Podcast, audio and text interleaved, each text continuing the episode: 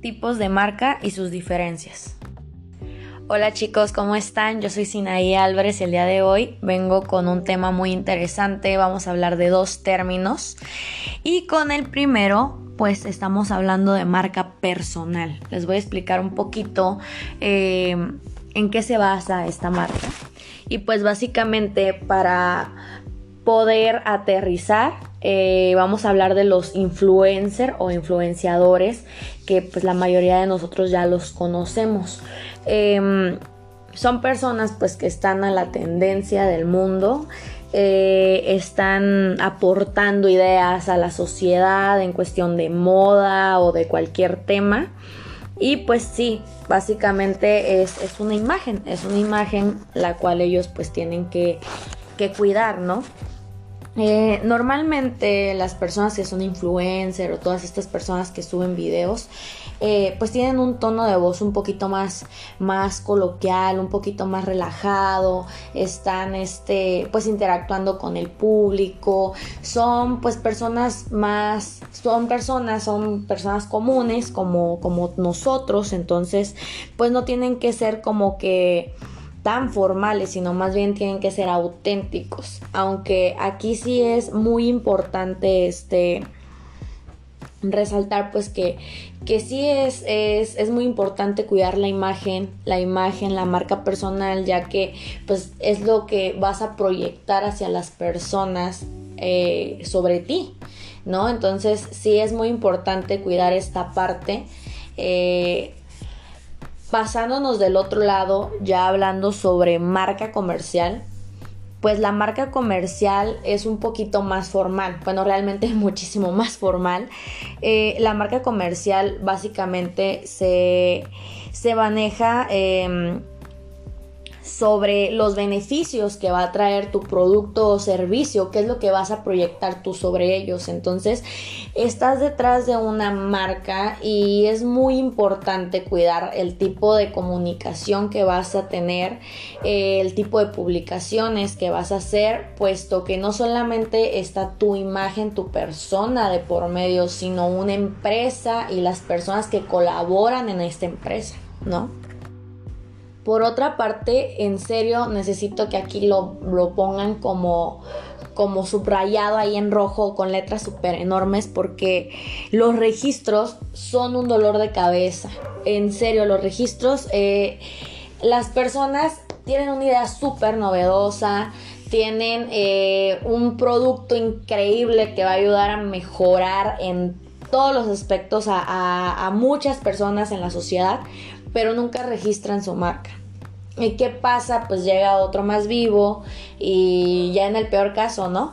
Llega otro más vivo, eh, toma la idea que tú tienes, pero él sí la registra y ahí hay un problema. O simple y sencillamente cuando eh, tu marca ya está en cierta posición, ya las personas te reconocen, saben cuál es tu eslogan, saben cuál, cuál es tu logo, ya saben quién eres, te identifican y de repente, pues órale, nos queremos registrar y tienen que cambiar ciertas partes del nombre o del logo, entonces eso de alguna manera afecta tu imagen comercial. A diferencia de la marca personal, aquí sí es importante ser formales, y eh, tener una estrategia bien definida de mercadotecnia puesto que la mayoría de las personas pues están hartas de que, de que uno les venda el producto. Realmente las personas ya no necesitan que les vendas el producto. Aquí es muy importante empezar a manejar las experiencias y empezar, empezar a manejar los sentimientos.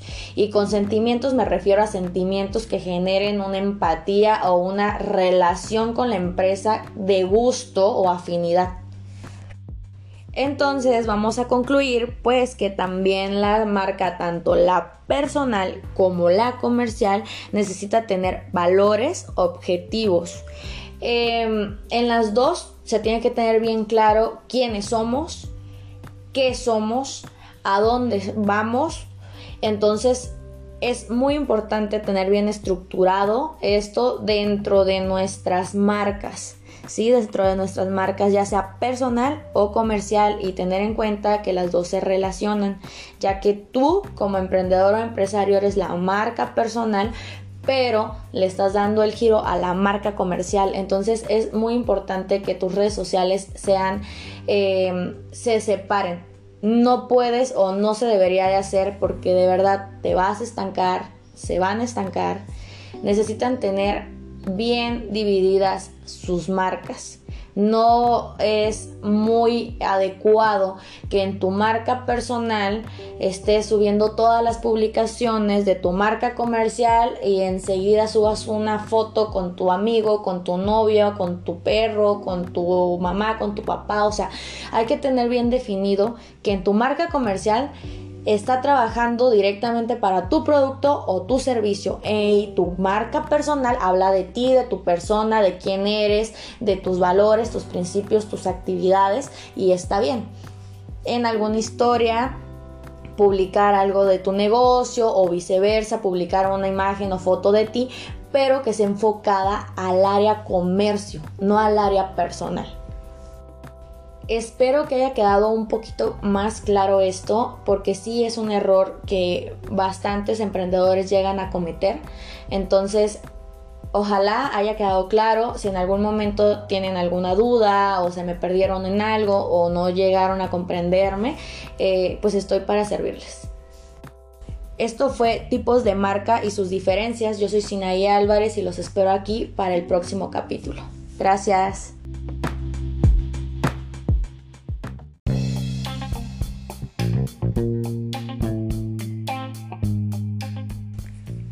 Hey, ¿qué onda? Me da mucho gusto saludarles. Yo soy Sinay Álvarez y el día de hoy vengo con un tema súper interesante. Importancia de los colores en tu marca. ¿En algún momento ustedes se han preguntado cuál es la importancia de los colores en tu establecimiento, en tu logo, en tus publicaciones de redes sociales? La verdad es que los colores son de suma importancia. El día de hoy vamos a hablar de los colores un poquito más básicos, cómo podemos utilizarlo, qué impacto tienen y pues bueno, acompáñenme el día de hoy. El primer color del que vamos a hablar es el color rojo y es que este color es sumamente importante pero también hay que tener muchísimo cuidado al momento de utilizarlo, ya que si lo utilizas en grandes cantidades puedes eh, impactar al ojo humano como de peligro o una sensación pues de tener que tener mucho cuidado, ¿no? Este color llama muchísimo la atención, es extravagante, es excitante y también eh, pues aumenta el ritmo cardíaco. Entonces, este color lo pueden relacionar muchísimo en cuestión de restaurantes porque genera hambre. Pasamos al color verde. Este color es un color muy simple, es muy relajado. Este color nos genera un impacto de crecimiento, de naturaleza, nos habla de dinero. Entonces, sí, es muy importante este color y nos ayuda muchísimo en apoyo a los trabajadores, ya que eh, este color nos genera también un poco de paz, un poco de tranquilidad, de un ambiente relajado, entonces disminuye los dolores de cabeza o el cansancio en nuestros trabajadores. Continuamos con el color azul. Este color es uno de los colores favoritos por muchísimas, muchísimas personas. Y es que este color está relacionado con la calma, con la seguridad y sobre todo con la confianza. Este color, a diferencia del color rojo, disminuye el ritmo cardíaco, ayuda a la productividad y a la concentración. Muy bien, hasta aquí me gustaría que analizaran los colores, lo que les estoy comunicando y que lo empezaran a relacionar con distintas marcas o productos que ustedes utilicen. Nos vamos con el color morado. El color morado es un color muy elegante, ayuda a la resolución de problemas, pero al igual que el rojo es muy importante utilizarlo en, en cantidades muy pequeñas, en donde solamente predomine ciertas características. Aguas con ese color. Continuamos con el color gris. Este color es uno de mis favoritos, ya que nos genera mucha fuerza. Las marcas más reconocidas que tenemos en el momento lo utilizan, ya que también nos genera elegancia, modernismo, tecnología y es un color que puedes combinar con muchísimas otras tonalidades. El color café es orgánico y es relajado Depende de tu establecimiento en donde lo quieras aplicar. Puede ser bueno tal vez pues para algún juzgado o algún lugar parecido a eso, enfocado en leyes. El color blanco.